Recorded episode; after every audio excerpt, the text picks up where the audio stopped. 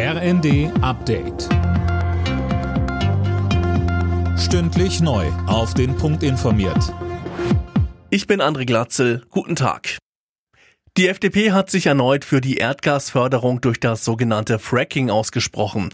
Bundeskanzler Scholz erteilt dem Vorstoß aber eine klare Absage. Christiane Hampe. Fracking ist für Bundeskanzler Scholz keine Alternative. Für ihn lohnt es sich nicht, Hirngespinsten nachzujagen. Bis das Gas aus den tiefen Schichten herausgepresst werden würde, sei Deutschland mit dem Ausbau regenerativer Energien so weit, so Scholz im Fokus-Interview, dass Aufwand, Risiko und Ertrag in einem viel zu schlechten Verhältnis stehen.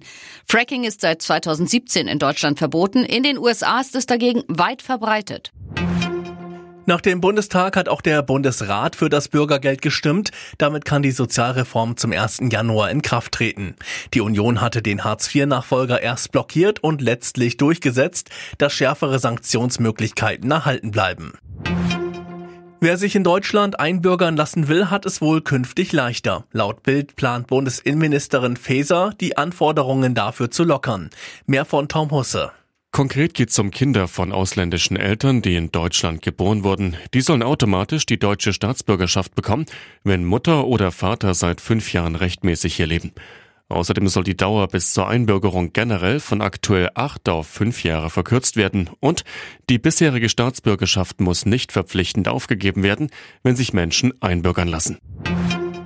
Im ersten Spiel des Tages bei der Fußball-WM hat sich der Iran gegen Wales durchgesetzt. Durch zwei Tore in der Nachspielzeit stand am Ende ein 2 zu 0. Alle Nachrichten auf rnd.de